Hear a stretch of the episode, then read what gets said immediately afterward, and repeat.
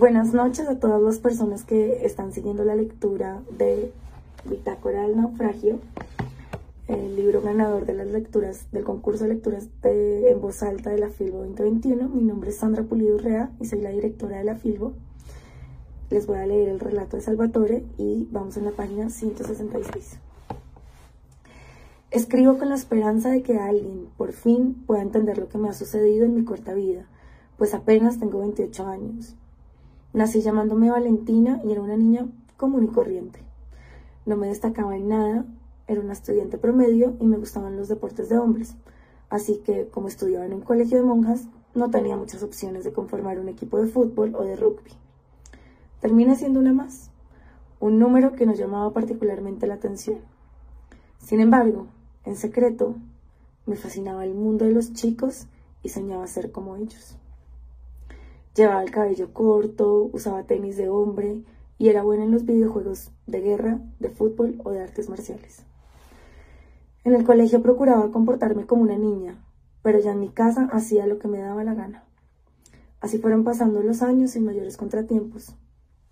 Cuando tenía 14, atracaron a una prima y alcanzaron a manosearla antes de ser descubiertos por un vecino que dio la voz de alarma. Eso la salvó. Con el pretexto entonces de aprender a defenderme, me matriculé en una academia de karate y me sentí feliz desde el primer día de entrenamiento.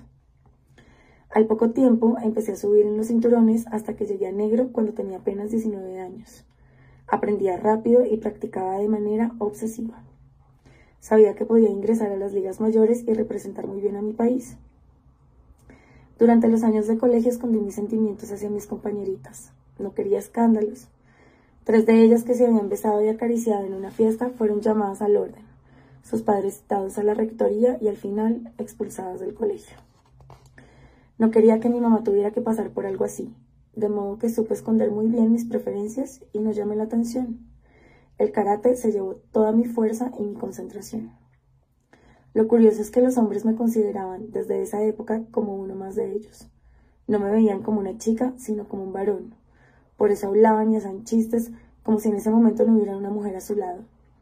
Me di cuenta enseguida de toda su misoginia, del fastidio profundo que en el fondo sentían hacia las chicas. Querían sexo, sí, pero odiaban cualquier compromiso sentimental con ellas. Hacían comentarios que reflejaban todo su desprecio y decían frases como a las viejas lo único que les gusta es el billete. Todas son unas interesadas, respondía otro. Si uno tiene un buen carro y una billetera forrada, se las comía todas, decía un tercero entre risas. Ese era el tono que usaban. Y yo, por supuesto, me quedaba callada. Por esos años ingresé a la universidad a estudiar educación física y milité intensamente en un movimiento en contra de la discriminación de género, del machismo y las lógicas patriarcales. Todas estábamos cansadas del maltrato, del abuso e incluso del crimen, porque seguían cayendo mujeres a diestra y siniestra en los cinco continentes. En las marchas y las protestas conocí a mi primera novia y me di cuenta de que debía tomar una decisión con respecto a mi cuerpo, pues siempre me había sentido mal con senos, con caderas, sin barba ni bigote. El problema es que mi sueño de competir a nivel internacional en la liga femenina se iría a la basura, pero no podía más. Sufría mucho cuando me miraba desnuda en el espejo y lloraba noches enteras sin encontrar consuelo, ni siquiera en la ternura que por aquel entonces me profesaba esa primera chica con la que perdí la virginidad. Hablé con mi mamá, que siempre había sabido cuál era mi conflicto. Consultamos a varios especialistas y decidí empezar mi transformación. Mi cuerpo aceptó muy bien el tratamiento de hormonas y un tiempo después decidí dar el paso hacia la reasignación de sexo. Verme con vellos en las mejillas y sentir que mi voz se hacía más gruesa fue fantástico. Mi novia me dejó durante el proceso porque su familia se enteró de nuestra relación y se armó todo un escándalo. Yo continué firme, segura de lo que estaba haciendo. Bueno, seguro de lo que estaba haciendo, porque ya era un hombre. Salvatore Shiloh. Elegí ese nombre como un doble homenaje a los hijos trans de Cher y de Angelina Jolie. En el año 2017 estaba por terminar la universidad y quería formalizar una relación. Me sentía listo para compartir, para amar, para entregarme. Intenté en un par de ocasiones y apenas confesé mi decisión trans, mi condición trans, ellas salieron corriendo. Era comprensible en una sociedad tan conservadora como la nuestra. Por esos meses, otro amigo trans tuvo sexo con una chica que había conocido en un bar. Y cuando los padres de esa joven descubrieron lo que había sucedido, lo denunciaron por agresión y abuso sexual.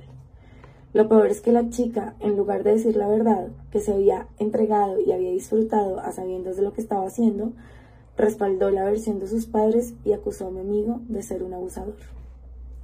Eso me llenó de terror y no he sido capaz de coquetear o de acercarme a ninguna chica. Ahora pertenezco al bando de los victimarios y cualquier insinuación de mi parte puede ser interpretada después como un acto violento o incluso ilegal.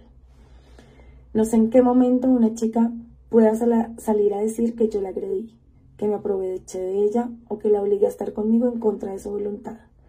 Y esta soledad me está haciendo mucho daño. Llegó la pandemia, las cuarentenas nos han obligado a encerrarnos durante semanas y meses y yo ya no doy más. Estoy cansado, en el límite de mis fuerzas. He luchado dejando en el campo de batalla todo mi corazón, pero no puedo más. Este mundo me parece un asco un lugar siniestro que huele muy mal. Por eso tuve que ingresar a una terapia con un psiquiatra. No vislumbro un futuro para mí. Cuando intento ver qué será de mi vida hacia adelante, no veo nada, solo negro.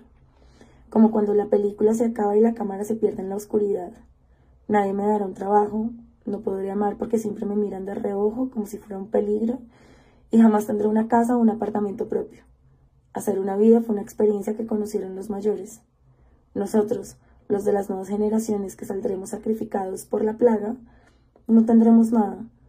Somos piezas inservibles desplazándose en el vacío. Somos una masa amorfa que camina hacia el abismo con nuestros somníferos y nuestros antidepresivos en el bolsillo.